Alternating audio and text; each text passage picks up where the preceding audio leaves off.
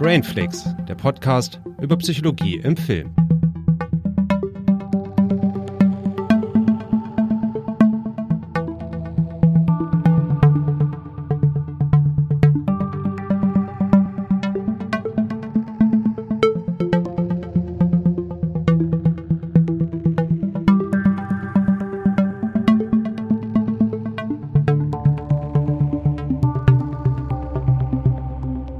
Hallo und herzlich willkommen zu einer neuen Folge von Brainflix. Heute wieder mit der Kategorie Movie Science. Und heute geht es um das Thema morbide Faszination. Und an meiner Seite habe ich die wunderbare Christiane. Hallo Julius. Hallo.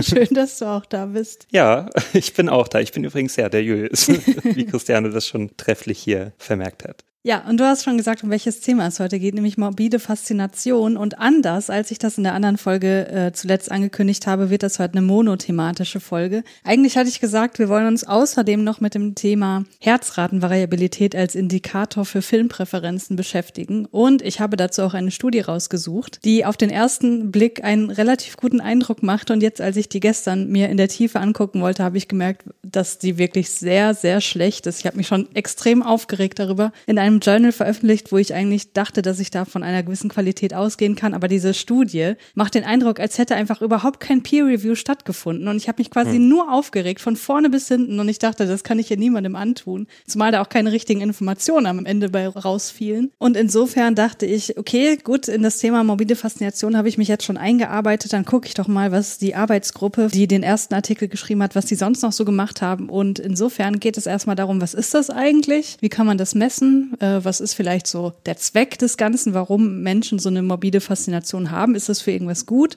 Und in der zweiten Studie geht es dann darum, wie der Zusammenhang zwischen morbider Faszination und dem Umgang mit der Corona-Pandemie so ist. Mhm. Dann steigen wir doch direkt mal ein. Also ich glaube, dass äh, diese Folge so ein Nachfolger im Herzen von unserer Horrorfilmfolge ist, weil da haben wir uns ja auch darüber ausgetauscht mit Markus, warum Menschen überhaupt Horrorfilme mögen, was da so ne, die Motivation dahinter ist, sich mit Horrorfilmen ja. zu beschäftigen und so weiter. Ähm, und ich glaube, dass das hier auch damit zu tun hat. Aber äh, sag mir doch mal, was verstehst du denn unter morbider Faszination? Ja, ich muss da selber erstmal ein bisschen nachdenken. Ja, weil das Wort morbide, das kennt man ja so, aber mir war das nicht mehr so ganz klar, was, was man da überhaupt darunter versammelt. Mhm. Ähm, ja, und dann habe ich mir dann so ein bisschen herauskristallisiert, also auf jeden Fall so die Faszination an den Gedanken, also über Vergänglichkeit oder den Tod und dass man dadurch auch so ein bisschen sich näher beschäftigt. Und es gibt ja zum Beispiel auch gewisse Subkulturen, wie zum Beispiel die Gothic-Szene, allgemein die schwarze Szene, die mhm. ja auch äh, sehr dieser Morbidität zugetan ist, genau, und auch so dieses Gefallen an dessen Stimmung und, und äh, oder diesen Gedanken daran. So Nachdenken über den Tod, so Romantisierung von Tod. Ja, genau, das, das vielleicht auch. Es gibt ja auch viele Filmemacher oder Filmemacherinnen, die sich dann dem verschrieben haben. Mhm. Also ich denke da immer so was wie an, ja, das erste, was mir einfällt, Tim Burton zum Beispiel, das mhm. ist ja auch sehr bekannt dafür. Und da kenne ich auch viele Leute, die dann so, so diesen Stil mögen. Und ich mochte das auch eine ganze Zeit lang und mag es eigentlich auch immer noch so ein bisschen. Mhm. Ja. ja. du hast jetzt eigentlich äh, eine Definition gebracht, die mit dem, was wir eigentlich hier behandeln, gar nicht so viel zu tun hat. Aber das ist eigentlich ganz interessant, dass du da so ein anderes Verständnis dafür hast. Mhm. Aber kennst du das, wenn man so sagt, so, boah, keine Ahnung, äh, ich habe eine morbide Faszination an Operationen oder so, so an dem menschlichen Körper, wie er von innen aussieht. Würdest du sowas auch darunter fassen? Ja, auf jeden Fall. Das ist ja schon sehr morbide. ja. Ja, ich ähm, muss ich auch sagen, also so ein bisschen habe ich das ja auch manchmal. Das ist ja, wie ich das ja auch schon in der Horrorfilm-Folge gesagt habe, also dieser Mutprobencharakter hat das mhm. ja, ne? So, so, man sich so ein bisschen austesten möchte, was halte ich selber aus? Mhm. Oder auch so dieses, dieses Interesse daran, ne? Wie, wie sieht das wohl aus, wenn ein Mensch da auseinandergenommen wird? Mhm. Ich habe mir ja auch mal so einen Kurzfilm angeschaut über so einen Pathologen, ne, mhm. der eine Leiche auseinandergenommen hat. Und ich dachte eine echte mir, Leiche. Nein, nein, im Film. Ach so, okay. ja, hätte ja sein können, so ein Lehrfilm und so gibt's doch bestimmt. Ja, und da war das ja auch so, dieses Interesse, so, naja, wie sieht das wohl aus, ne, in einem ja. Film? Ja, oder, oder zum Beispiel, viele kennen ja auch diesen Film äh, Gesichter des Todes, ne? Okay, ich kenne den nicht. Was ist das? Also als ich noch jung war, war der ziemlich berüchtigt, dieser Film. Mhm. Der ist auch unter, also kennen sicherlich viele Gesichter des Todes. Ja, das ist halt auch so, da werden irgendwelche Szenen gezeigt von irgendwelchen Tatorten oder sonst irgendwas und da siehst du halt echt Leichen in diesem Film und mhm.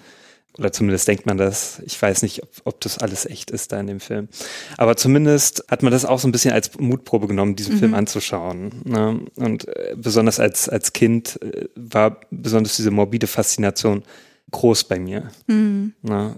Weil man ja immer wissen wollte, wie sieht das wohl aus und wie wirkt das wohl und, und schaffe ich das mir anzuschauen. Hm. Damals hat man ja einfach noch nicht so viel Zugriff gehabt auf, auf, auf gewisse Filme zum Beispiel oder, hm. oder Medienarten. Hm. Und dann war das schon immer ein großer Spaß, sich das mal anzuschauen. Ja, bevor ich zu der Definition komme, die hier in dem Artikel äh, drin steht, kannst du nochmal beschreiben, was deines Erachtens Personen so ausmacht, die eine morbide Faszination haben? Also du hast schon so ein paar Sachen gesagt, die hm. beschäftigen sich gerne so mit Gedanken um den Tod und gehen vielleicht irgendwie so an ihre Grenzen, was so Ekelgefühle auch angeht, was sie aushalten können. Was würdest du noch darunter fassen? Hm. Also das, die Frage finde ich recht schwierig. Ähm, hm. Ja, Leute, die sich vielleicht allgemein so für, für Serienkiller interessieren. Mhm. Oder die gerne True Crime Podcasts an. ja, bestimmt auch. Da ist ja die Zielgruppe auch recht groß. Mhm. ja, also diesen, diesen Kick nach dem Gefährlichen oder nach diesen Außergewöhnlichen so. Ne? Mhm. Ähm, oder die allgemein vielleicht so ein bisschen, die vielleicht auch selber Erfahrungen gemacht haben in der Richtung. Mhm. Und das deswegen so sich dann mehr damit beschäftigen. Mhm. Das ist ja, ich, ich kenne immer das Klischee aus Horrorfilmen, dann ist mal irgendeine Person dabei, also besonders in den 90ern gab es immer eine Gothic-Person und die ja. hat irgendeinen Todesfall in der Familie gehabt hm. und hat dann deswegen sich damit beschäftigt. Ja. So stelle ich mir das manchmal vor. Ja, aber das ist ein gutes Stichwort. Glaubst du, dass das was Besonderes ist, was nur selten vorkommt, dass Leute so eine morbide Faszination haben? Oder denkst du eher, oder könntest dir vorstellen, das ist, was jeder irgendwie hat, nur es ist halt mehr oder weniger ausgeprägt? Ich glaube, das hat jeder irgendwie so ein bisschen, mal mehr, mal weniger. Ja. Mhm. Und ich glaube, das kommt auch immer so ein bisschen auf die Lebensphasen an. Also mhm. ich habe ja auch schon gesagt, also mit jungen Jahren, da hatte ich da eine größere Faszination. Jetzt ist das eher so abgeklungen, weil ich denke mir auch, ich habe schon vieles gesehen. Mhm. Und für mich ist es auch eher so, ich möchte eigentlich lieber gar nicht mehr so viel sehen, ja. was Schlimmes. Da möchte ich lieber einfach schöne Sachen sehen, anstatt mich so runterziehen zu lassen. Ja. So mit Anfang 20 war das dann noch ganz anders. Mm. Ja gut, dann kommen wir doch mal äh, zu dem Artikel, den ich hier gelesen habe. Und zwar ist der von Colton Scriffner. Der hat einen Fragebogen zur Erfassung der morbiden Faszination entwickelt, den wir auch gleich durchführen werden, mhm. um zu gucken, wie ist das bei uns denn eigentlich. Und ähm, der definiert generell morbide Faszination so, dass es ein Interesse an unangenehmen Dingen ist oder so eine Neugier bezüglich unangenehmer Dinge, insbesondere solchen, die mit dem Tod assoziiert sind. Und äh, weiter geht er dann noch in die Tiefe und sagt, naja, es geht weniger um das Interesse am Tod an sich, also weniger so diese Romantisierung von Tod, sondern eher Interesse an Dingen, die zum Tod führen könnten. Also hm. ähm, das Interesse an gefährlichen oder furchteinflößenden Dingen und das halt relativ weit gefasst. Wenn wir dann nochmal kurz bleiben, wenn du dir diese Definition so vergegenwärtigst, so Interesse an gefährlichen Dingen, was glaubst du, wozu könnte das gut sein, dass manche Leute in der Gesellschaft oder auch so, dass manche Individuen für sich sagen, ja, ich habe eine morbide Faszination, ich interessiere mich für gefährliche Dinge, ich interessiere mich dafür, wie Personen aussehen, wenn sie einen Unfall hatten oder so, ich interessiere mich dafür, wie der Körper von innen aussieht oder für hm. die Psyche von Serienkillern. Ich sag mal so, vielleicht ähm, zum einen für die Medizin kann das natürlich sehr ähm, wichtig sein. Mhm. Also besonders früher ne, in der Vergangenheit, da haben diese Personen ja das schon irgendwie vorangebracht. Zum Beispiel auch für Morde, dass dann auch so das ganze Profiling mhm. ähm, so entwickelt wurde. Wenn es dann nicht solche Leute gegeben hätte, die sich dafür mehr interessiert hätten, für äh, Serienkiller oder so, dann wären wir sicherlich noch nicht so weit. Mhm. Das zeigt ja zum Beispiel gut die Serie Mindhunter. Da wurde ja auch das gezeigt, wie das mit dem Profiling entwickelt wurde. Mhm. Also ich, ich denke mal, ja, für sowas ist das schon recht nützlich, mhm.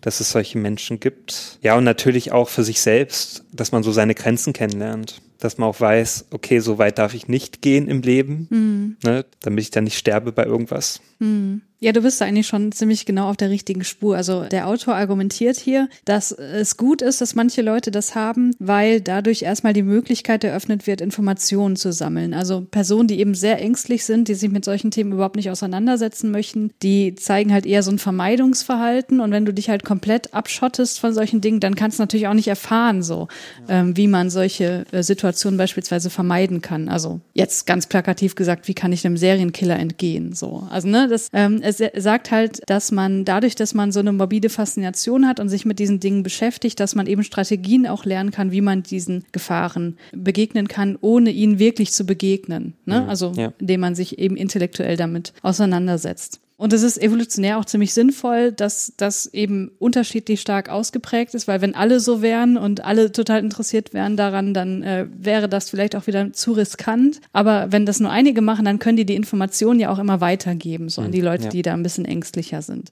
Ja, und äh, was du auch schon gesagt hast, äh, dass manche Menschen beispielsweise keine Furcht haben vor abgetrennten Gliedmaßen oder so, das hilft ja letztlich auch wieder der gesamten Peer Group, in dem dann beispielsweise medizinische Kenntnisse aufgebaut ja, werden. Das denke ich mir oft so, wenn, wenn ich so medizinische Sachen sehe, so Chirurgen, da denke ich mir, oh, zum Glück gibt es solche Menschen. Mm. Ich würde das nämlich nicht zustande bringen. ja, auf jeden Fall.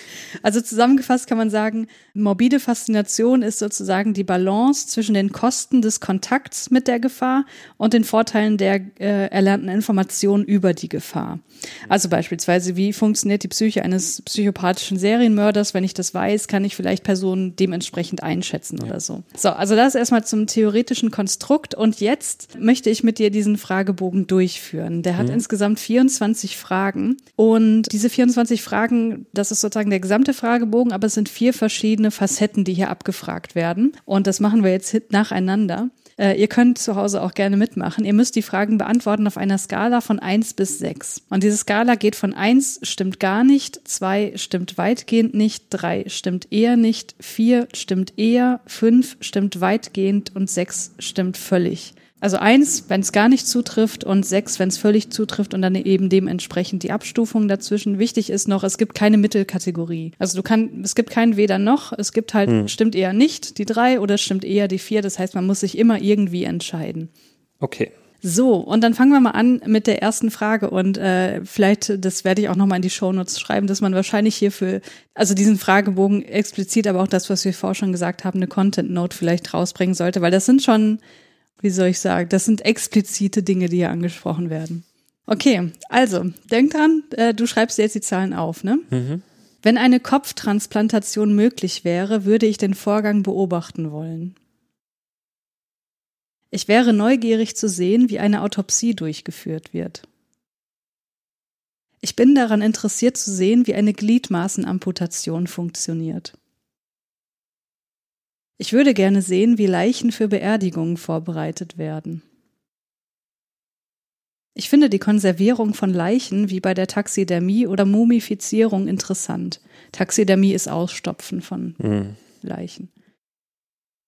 Ich würde gern erfahren, was das tödlichste Gift der Welt mit dem Körper macht. Okay, das war die erste Subskala, nämlich Interesse an verletzten Körpern und Leichen. Mhm. So, dann machen wir mal weiter. Ich bin neugierig auf Verbrechen und lese gerne ausführliche Nachrichten über Morde und andere Gewaltverbrechen. Ich würde mir gerne einen Dokumentarfilm über die Motive hinter echten Morden ansehen. Bei Krimiserien interessiert mich am meisten, warum der Mörder getan hat, was er getan hat. Ich würde mir gerne ein Interview mit einem inhaftierten Serienmörder ansehen, der über seine Verbrechen spricht. Ein Profiler, der die Persönlichkeit von Mördern untersucht, wäre ein interessanter Beruf. Und ich bin an der Psyche von gewalttätigen Menschen interessiert. Mhm. So, das war die zweite Subskala, Interesse an der Psyche von gefährlichen Menschen. Dann die nächste Subskala. Ich finde, das Übernatürliche ist ein interessantes Thema.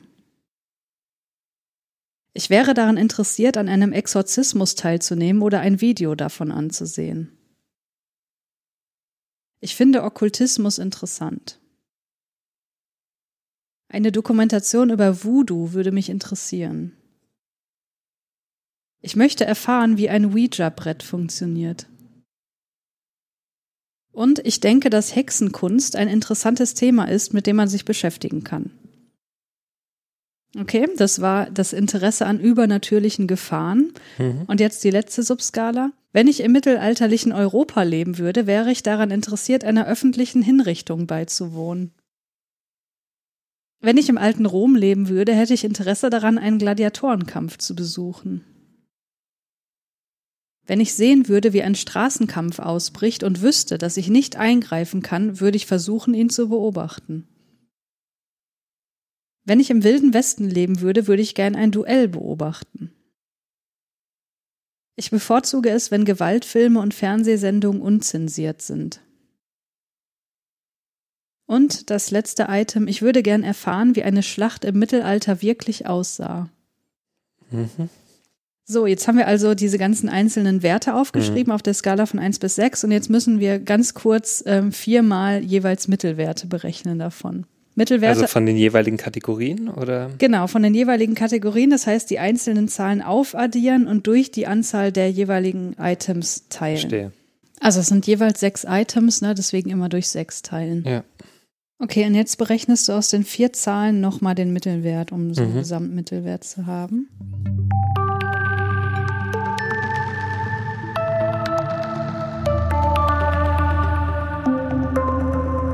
Okay, dann lass uns doch mal kurz hier äh, offenlegen, wie es so aussieht. Also, Interesse an verletzten Körpern und Leichen. Ich habe da eine 2,3 und du?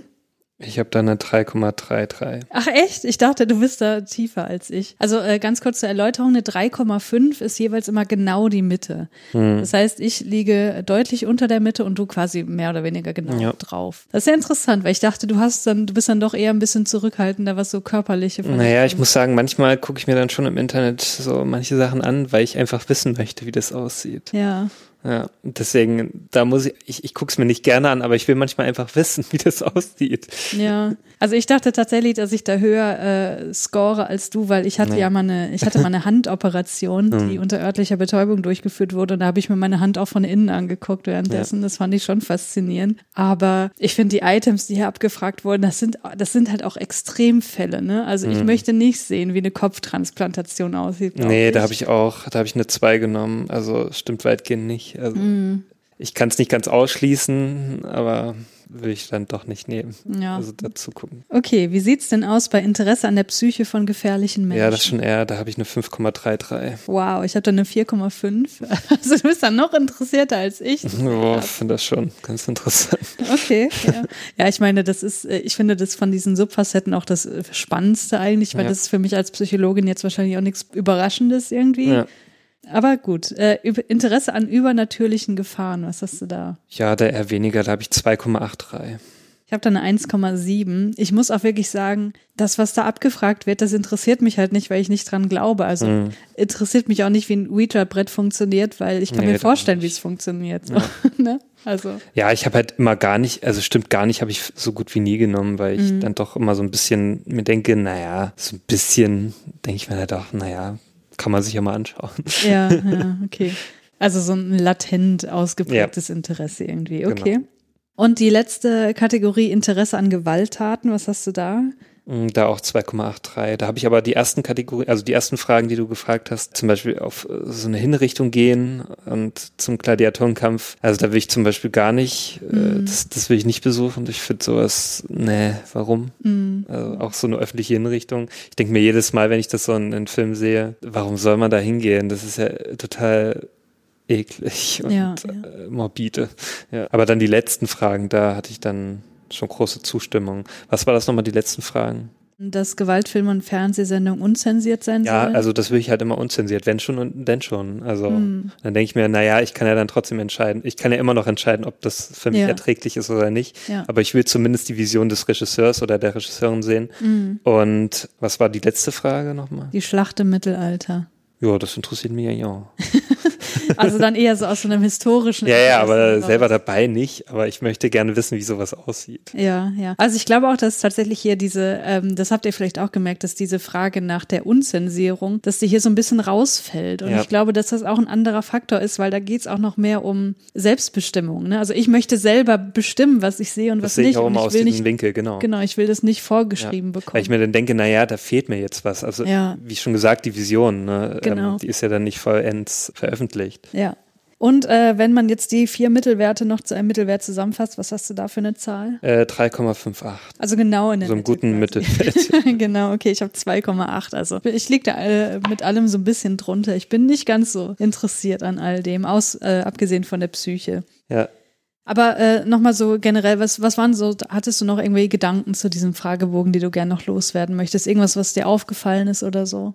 Ja, wie ich ja schon gesagt habe, also so vielen Fragen war ich nie ab, ganz abgeneigt. Also ich habe mm. so mhm. gut wie nie, stimmt gar nicht gesagt. Mm. Weil ich mir immer denke, naja, so, so ein kleines Interesse ist ja immer irgendwie dran. Mm. Wenn ich so selber nachdenke, also was ich auch manchmal für Filme schaue oder für Bücher lese oder für Dokumentationen schaue zum Beispiel, da will ich ja doch gewisse Dinge auch wissen. Mhm. Ne? Also dem bin ich ja nie ganz abgeneigt. Ja, also, aber ich glaube, so in realen will ich sowas dann immer nicht ganz, also wenn ich zum Beispiel jetzt im Krankenhaus wäre und da wirklich so eine Amputation da mhm. anschauen müsste, mhm. ich glaube, das würde für mich dann eher, äh, also da würde ich nicht unbedingt das sehen wollen. Mhm. Bei einer Dokumentation denke ich mir, da kann ich immer noch abschalten, wenn es dann, wenn ich mir dann doch denke, nee, das ist nichts für mich. Ja, ja.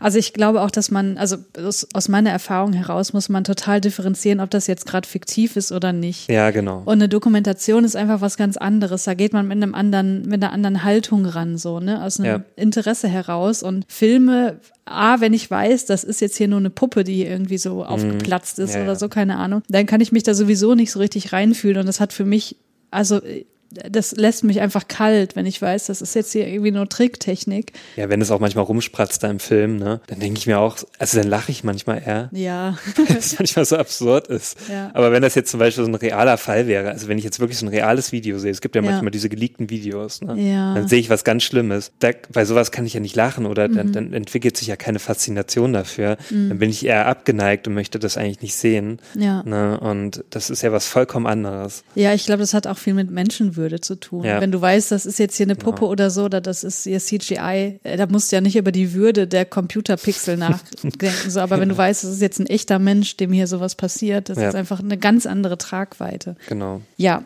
okay. Was meinst du denn, wenn du dir jetzt, ne, du hast jetzt diesen Fragebogen beantwortet, du weißt, was der Autor hier unter morbider Faszination so zusammenfasst. Was glaubst du denn, welche anderen Persönlichkeitsfaktoren mit morbider Faszination zusammenhängen? Könntest du dir da irgendwas vorstellen? Also wenn du dir so die prototypische Person vorstellst, die hier überall total äh, stimmvöllig angekreuzt hat, was, was könnte da für eine Rolle spielen, was da so mit reingeht? Hm. Es ist immer schwierig, so Charaktereigenschaften zu nennen. Hm.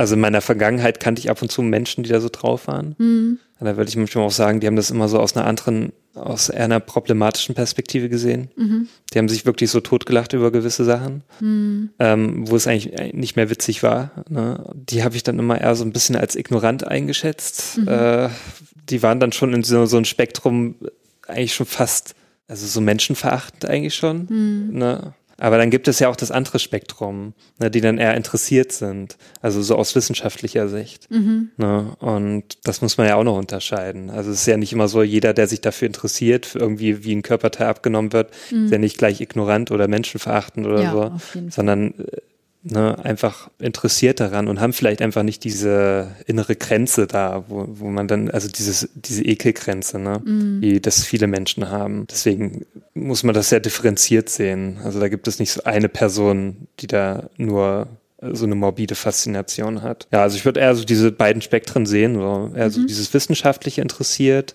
ne, aus mhm vielleicht eher so einer intellektuellen Richtung mhm. und dann eher so diese, die schon total abgestumpft sind und wirklich schon so menschenverachtend sind, also dass sie selber nicht mehr merken. Ähm, und dazwischen natürlich auch so die ganzen Graustufen. Ne? Ja, ja genau. Ja, also er hat hier in seiner Studie auch so ein paar weitere Fragebögen noch mit erfasst und geguckt, wie korreliert das jetzt mit der morbiden Faszination, um so mhm. festzustellen, wo sind da irgendwelche Zusammenhänge. Und er hat ein paar interessante gefunden, fand ich, nämlich einmal äh, Neigung zu Rebellion und Nonkonformität. Also, dass man äh, die Personen, die eben hoch auf diesen Skalen hier abschneiden, das sind eher Leute, die so soziale Konventionen in Frage stellen, die so ein mhm. bisschen progressiver denken, ne, die wenig konservativ sind. Ich glaube, ja. dass wenn man sich das so vorstellt, äh, ist das, glaube ich, auch ganz äh, nachvollziehbar. Mm, ja. Dann haben die Personen, die eine hohe morbide Faszination haben, auch eher weniger Angst vor dem Tod oder, ne, wie du, wie du am Anfang gesagt hast, die beschäftigen sich halt gerne auch mit Inhalten, die mit dem Tod irgendwie zusammenhängen. Das ja. äh, hat jetzt nicht nur eine negative Konnotation für die.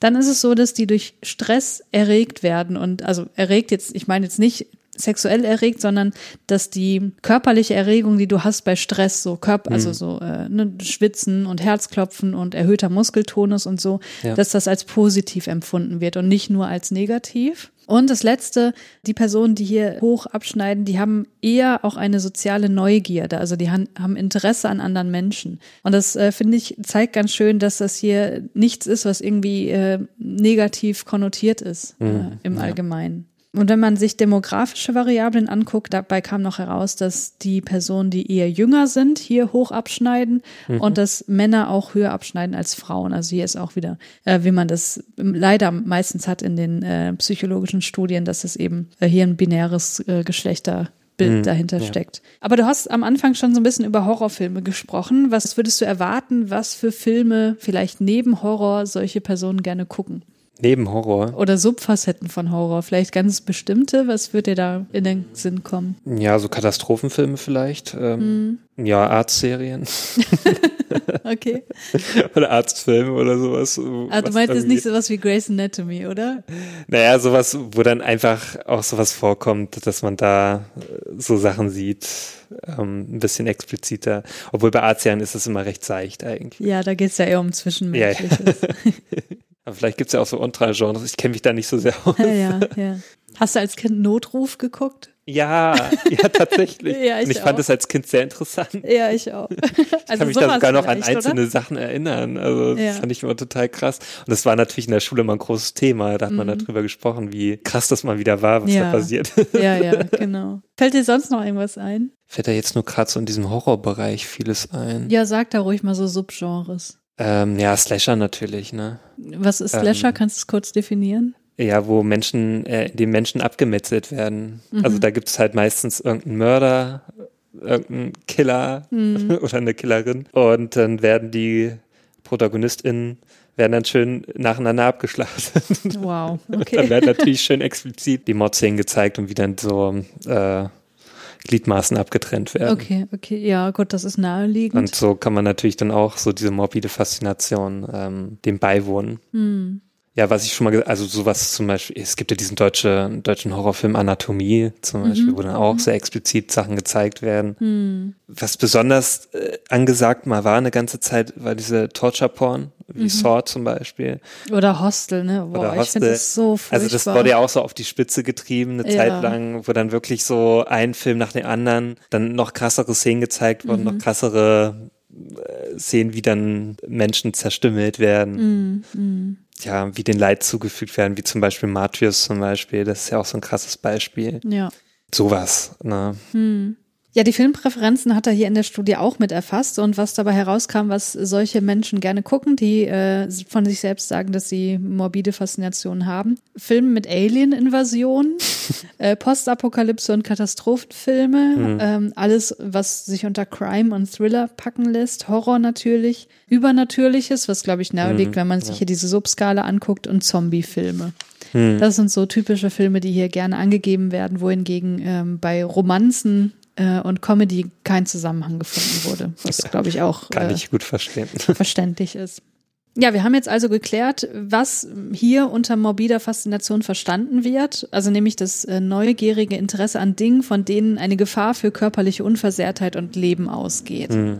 Was glaubst du denn jetzt, wenn du dir das so vergegenwärtigst, wie hier der Zusammenhang zur Covid-Pandemie aussehen könnte? Also glaubst du, dass Menschen mit morbider Faszination sich vielleicht in den ersten Monaten der Pandemie anders verhalten haben als solche, die das eben nicht haben? Oder was den Medienkonsum angeht oder so hm. Coping-Strategien, also wie man jetzt konkret ja. mit der Belastung umgeht. Hast du dazu Ideen? Na, vielleicht haben die, diese Personen dann den Film Contagion ähm, auf Platz 1 gebracht oder so.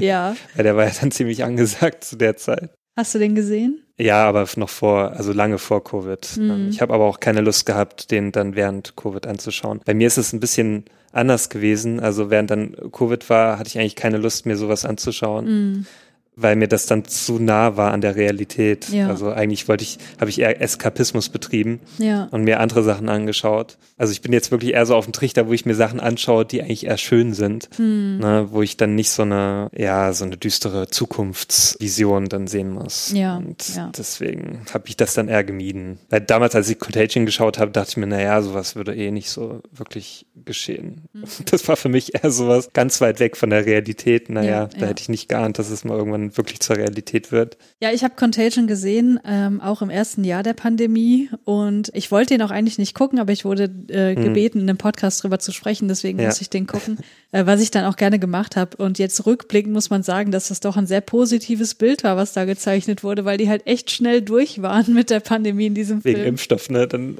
hat ja, jeder ja. den Impfstoff auch genommen. Ja, so ist Von das. wegen. Und da waren die Leute alle total happy, dass sie diesen Impfstoff kriegen und mhm. so weiter. Ja, aber äh, das ist schon mal ein gutes Stichwort. Äh, hast du noch weitere Ideen? Naja, äh, du hast ja so gesagt, die beschäftigen sich eher mit dem Tod oder mit der Vergänglichkeit und so weiter. Also, dass die auch vielleicht dann dadurch das mehr wertschätzen, also auch diese ganzen Maßnahmen oder so. Hm. Würde ich mal, also es gibt natürlich da auch verschiedene Menschen, vielleicht noch welche ein bisschen mehr lebensmüde und denken sich so, ach, ist doch egal. ich weiß es nicht.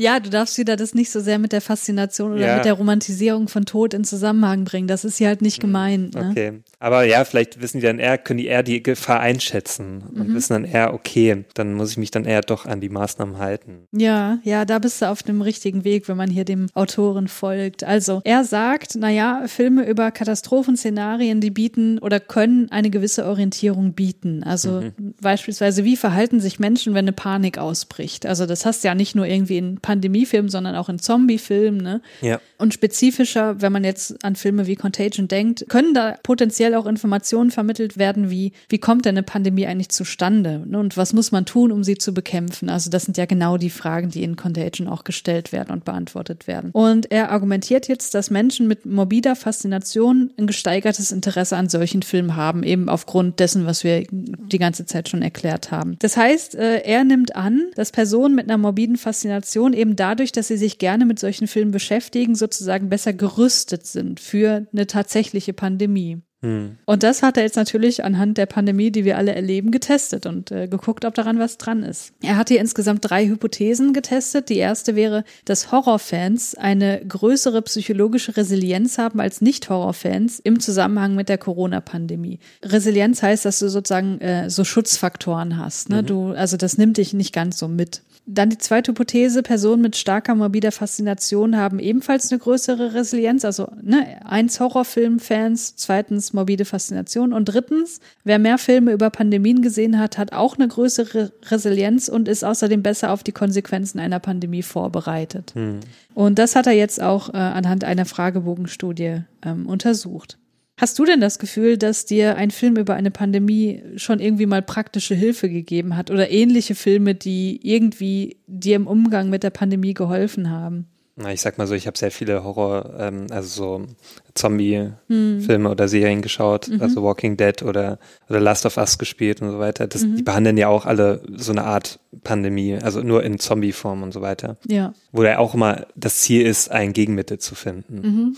Ja, und da ist es eigentlich immer so ähnlich aufgebaut. Ne? Erstmal so diese Ausbreitung, die Ansteckungsgefahr, sich davor schützen, dann Quarantäne und so weiter. Also dadurch kenne ich auch diese ganzen Begriffe, was dann in der Pandemie auch, mhm. was man dann überall gehört hat. Ne? Und auch natürlich dann die Impfstoffe und so, äh, und so weiter.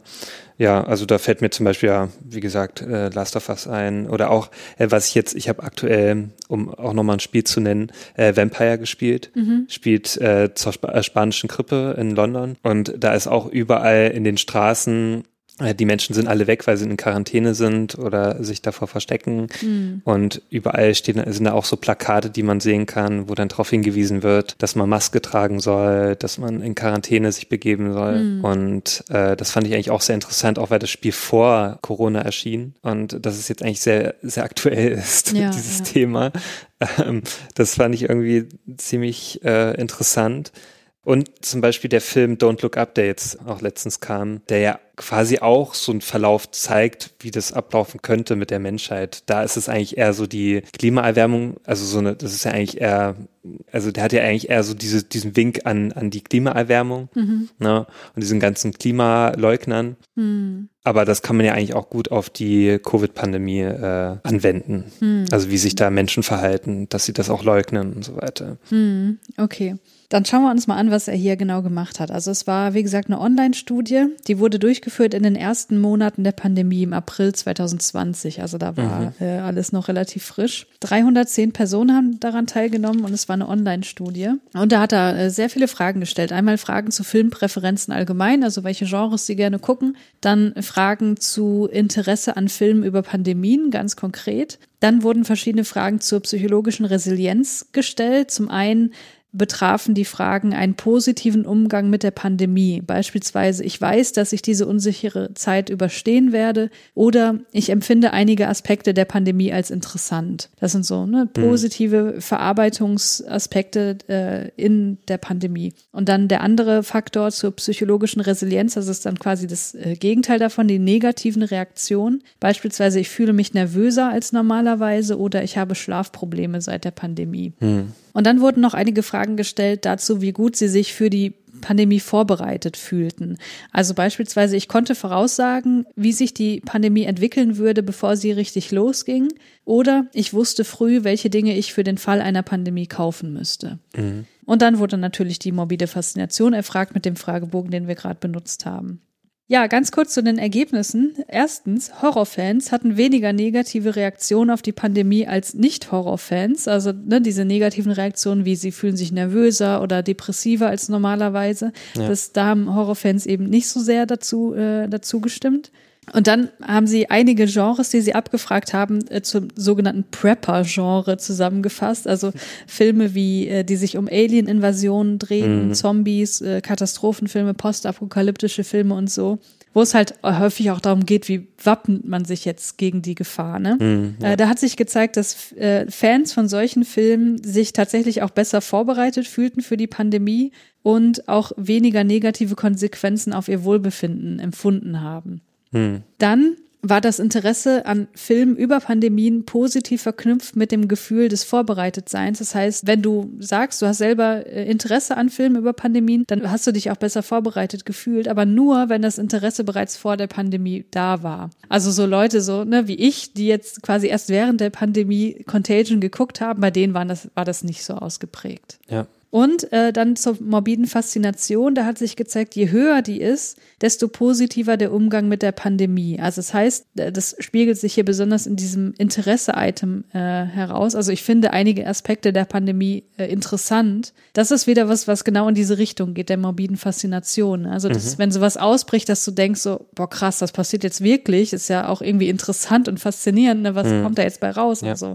Aber es gab keinen Zusammenhang der morbiden Faszination zu dem Gefühl, dass ich vorbereitet bin oder zum Ausmaß der negativen Konsequenzen. Das heißt, zusammenfassend kann man sagen, die morbide Faszination und das Interesse an Horrorfilmen kann in gewissem Maße so ein Rüstzeug bieten für mhm. den Umgang mit realen Gefahren, aber auf sehr differenzierte Art und Weise. Und da habe ich nochmal äh, kurz ein Zitat mitgebracht aus dem Diskussionsteil, weil das da sehr schön zusammengefasst wird. Das Anschauen von Horrorfilmen kann dazu beitragen, Fähigkeiten zur Emotionsregulation zu entwickeln, die genutzt werden können, um die psychische Belastung, die mit negativen Ereignissen einhergeht, zu lindern. Aber es bietet möglicherweise keine Strategien, um das Leben inmitten negativer Erfahrungen zu genießen. Morbide Neugier scheint hingegen positive Resilienz zu fördern, das heißt positive Erfahrungen angesichts bedrohlicher Reize zu erfahren. Vermutlich geschieht dies durch eine psychologische Verschiebung des Kosten-Nutzen-Verhältnisses bei der Annäherung an einen potenziell gefährlichen Stimulus. Die morbid neugierige Person sieht die Pandemie vielleicht nicht nur als schreckliches, negatives Ereignis, sondern auch als eine Art Chance. Zitat Ende. Das hört sich natürlich irgendwie auch ein bisschen zynisch an, ähm, jetzt wo wir schon so lange in der Pandemie drin sind mhm. und immer irgendwie, also immer noch nicht das richtige Ende absehbar ist. Das, ne, also dieses Gefühl von, ja, man kann das auch als Chance sehen. Ich glaube, da ähm, äh, ja, verdrehen viele Leute die Augen mittlerweile, was ich auch voll verstehen kann. Ja. Aber ne, man muss halt bedenken, das war im April 2020. Ja, klar, da war, ja war die Perspektive noch eine ganz andere. Kleine Anmerkung aus dem Schnitt, was ich hier vergessen habe zu erwähnen, aber das ist wahrscheinlich den meisten von euch sowieso klar. Korrelation ist nicht Kausalität. Das hier ist eine rein korrelative Studie gewesen. Das heißt, sie kann Zusammenhänge offenlegen, aber ob wirklich ein Faktor zum anderen führt, so wie das hier angenommen wird oder zumindest diskutiert wird, das ist komplett offen. Ja, was sagst du denn dazu? Ja, vieles, äh, da denke ich mir so, ja, das hätte ich jetzt auch so eingeschätzt. Ne? Besonders mit diesem Fakt, dass dann eher Horrorfilmfans dem ange also dem zugetan sind. Und das hätte ich jetzt auch so eingeschätzt. Mhm. Also ist ja klar. Also, und dass die sich auch natürlich vorbereiteter fühlen, ging mir ja so ähnlich. Also, dass ich mir auch so dachte, ja, okay, ich, das kennt man ja schon so in gewissem Maße, mhm. ne, was man so sich mal angeschaut hat oder was man in verschiedenen Geschichten so erlebt hat, die man so konsumiert hat. Mhm. Deswegen war das auch nicht so überraschend. Äh, das Überraschendste war eher, dass als das Gegenmittel da war, also die Impfung, dass es so viel Gegenwind gab. Ja. Also damit hat aber wohl keiner gerechnet so richtig. Ja, ja. ja. Ja, also äh, zusammenfassend kann man sagen, und das ist vielleicht auch eine schöne Verbindung zu unserer Horrorfilmfolge, dass das tatsächlich positive Auswirkungen offenbar haben kann auf die eigene äh, psychische Widerstandsfähigkeit, sich Horrorfilme anzuschauen. Äh, man muss aber dazu sagen, dass es ähm, relativ kleine Effekte sind. Also das mhm. ist jetzt nicht so, dass man sagen kann, alle Menschen, die Horrorfilme gucken, die sind automatisch psychisch stabiler. Ähm, ja. Das ist natürlich eine äh, Schlussfolgerung, die hier nicht drinsteckt und die auch viel zu überzogen wäre. Ne? Also das nur zur Einordnung. Ja, so viel dazu. Äh, ich fand es tatsächlich ganz interessant, auch mal mhm. selber zu reflektieren, wie ist einfach eigentlich meine morbide Faszination so ausgeprägt. Und ich dachte, die wäre größer, aber der Fragebogen, äh, auf Basis dieses Fragebogens ist es eigentlich gar nicht so stark ausgeprägt. Aber wie gesagt, ich fand diese Items teilweise auch extrem so, mhm. ne? Also ja. da könnte man auch äh, überlegen, ob man, also das, da geht's jetzt in Richtung Fragebogenkonstruktion, aber ob man, wie wir sagen würden, auch ein paar Fragen einbauen könnte, die nicht so eine hohe Schwierigkeit haben. Das heißt, ja, wo mehr Personen einfach auch größere Werte ankreuzen würden. Mhm, ja. Weil ich habe jetzt auch im Grunde nie eine 6 angekreuzt. Das 5 war das höchste. Na, ich schon. Echt? Ja, ich okay, eine 6 angekreuzt.